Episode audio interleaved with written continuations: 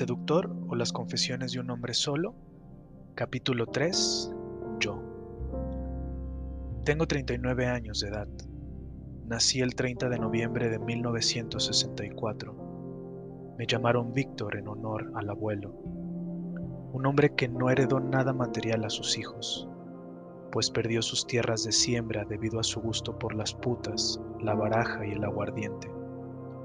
No lo conocí. Murió de una falla hepática. Dejó al mundo doce vástagos. La mayoría de ellos migró a las ciudades del norte y del centro del país en busca de oportunidades. Mi padre fue la primera generación que dejó el campo y se empleó en una fábrica.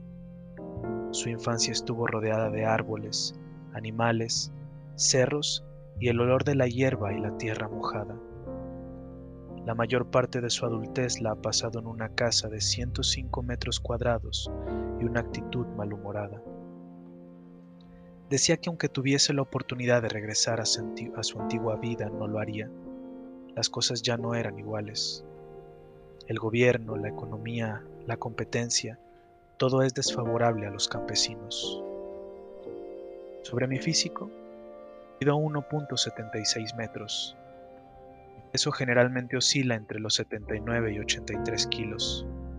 Mi piel es morena. Uso el cabello corto desde que era niño. Es negro y un poco ondulado. Lo peino hacia el costado izquierdo. No pasé por esa etapa en la que numerosos adolescentes lo dejan crecer. Además mi padre no lo hubiese permitido, ya que dice que eso es de maricas. Mi nariz es un tanto afilada y mis labios gruesos como los de mi madre. Tengo la fortuna de poseer dientes blancos y alineados, por tanto, supongo que mi sonrisa es grata. En las mejillas derechas se me hace un pequeño hoyuelo, y gracias a eso descubrí que pocos rostros son simétricos. Por más que lo desee, nunca tuve una barba digna, así que rara vez la dejo crecer, y cuando lo hago, trato de hacerlo al estilo de Becker por supuesto un poco más corta.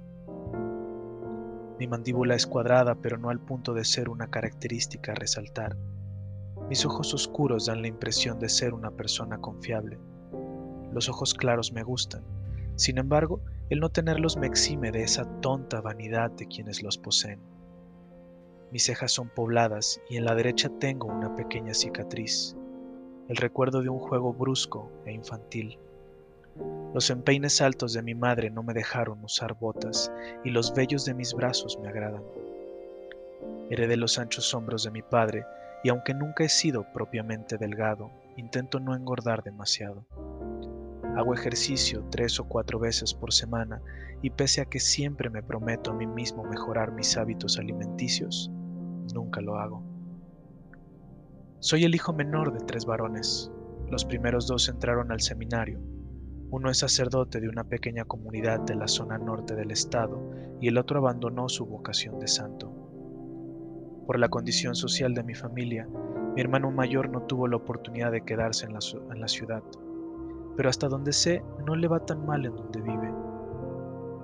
Hay mujeres hermosas en la zona altos y conociéndolo no confío mucho en su voto de castidad.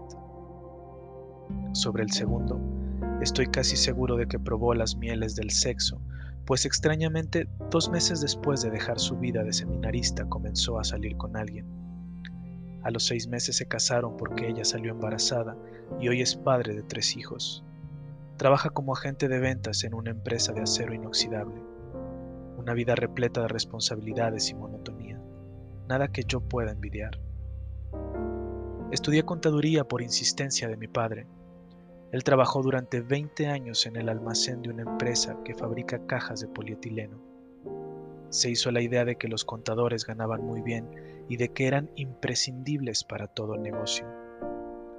Como muchos padres, deseaba que sus hijos trabajaran en una oficina y no desempeñando tareas que requieren de fuerza física. Ahora está retirado y tiene una pensión aceptable. Los visito pocas veces, Probablemente por eso es que los quiero y que mejoró nuestra relación. De mi madre tengo poco que decir. Una mujer hecha a la antigua, callada y obediente, servicial, un ser dedicado al servicio de cuatro hombres que vivían en casa. El eje de su vida es mi padre, Fue educada para ser madre y esposa, nada más. Toda decisión, cada opinión y cada acto eran pensados en agradar a él. Siempre fui el hijo menos obediente. Me desprendí de la abnegación a Dios a temprana edad. Fui el menor y el más problemático. Escuchaba rock y me juntaba con los vagos de la esquina. Pude salir de casa hasta pasados los 25 años.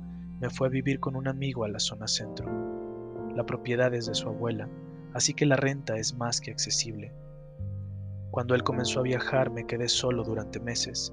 Con el tiempo se casó y me quedé ahí. La abuela, que tiene otras tantas casas, aceptó la propuesta de su nieto. Pago un tercio de lo que debería pagar. La familia me tiene aprecio y nunca he dado problemas. He sido afortunado. Ruego porque esta señora viva mucho tiempo más. Parte de mí le agradece a mi padre su terquedad. Me gusta lo que hago y hallé una empresa que me paga más de lo que ofrece el mercado laboral. Acabo de cumplir tres años ahí Trabajo con mucha responsabilidad y poca presión. Espero no aburrirme pronto. Me da lo suficiente para pagar la renta, vestirme, comer, ahorrar un poco y salir el fin de semana. Aunque esta vida hedonista se juega a contrarreloj, pienso poco en el porvenir. Me ocupo del presente sin preocuparme por el futuro. ¿Algún día habré de pagar ese precio? No lo sé. Hay gente que vive pensando en el mañana y de repente un día de mala suerte terminan muertos de forma repentina. Las certezas son muy escasas en este mundo. Las personas que me rodean se sorprenden un poco de que vive en soledad, de que tenga casi 40 años y que decida no estar con una pareja estable. Sé que hay patetismo en mi manera de vivir, que mucha gente me ve como un eterno adolescente, un tipo ridículo que se cree joven y que actúa como tal, un hombre sin muchas responsabilidades, temeroso e inseguro, con una existencia simple en donde todo se fue acomodando sin batallar. El mínimo esfuerzo ha sido suficiente y hay algo de razón en ello. No tengo reparo en aceptarlo, pero cuando veo que la alternativa está llena de cosas que no deseo, entonces sé que he tomado el camino adecuado. Mis amigos que se casaron en el umbral de los 25 están separados casi todos. Los que no tienen que lidiar con cosas económicas y sexuales, según me dicen. Muchos de ellos han sido infieles, ya sea de forma ocasional o casi sistemática. Es la manera en la que han sobrellevado el tedio de sus vidas conyugales. Mis amigas que están divorciadas en su mayoría tienen hijos. Más de una vez las he escuchado quejarse de sus exparejas, de la manutención insuficiente, la insatisfacción, los insultos y de las razones que las llevaron a tomar la decisión de separarse. Crecí en medio de un matrimonio insípido, tal vez demasiado tradicional. En los días de visita fingía no estar escuchando los problemas de mis tías ni siendo testigo de las rencillas de otras parejas semejantes. Recuerdo los gritos de los vecinos al pelear, el escándalo que produjo en el barrio, un hecho que no olvidaré en un sábado cualquiera, de juegos de canicas y rayuela, don Pablo, un vejete saludador y taciturno, sacó a golpes a la calle a su mujer y después lanzó parte de sus ropas fuera de la casa. Cerró la puerta de golpe. Las vecinas la acogieron. Los hombres que salieron a la calle se encogieron de hombros. Más tarde el tipo la recibió de nuevo y en los días siguientes continuó saludando como si nada. Nunca volví a ver a los ojos a doña Leti. Me daba vergüenza. Veo hoy las noticias sobre la violencia en el hogar y las estadísticas de los matrimonios fallidos. Tengo en mi memoria los celos y malos entendidos de mis amigos y amigas de la escuela. Las peleas y discusiones que nacen por cosas tan simples como un vaso en el fregador o un saludo inexpresivo.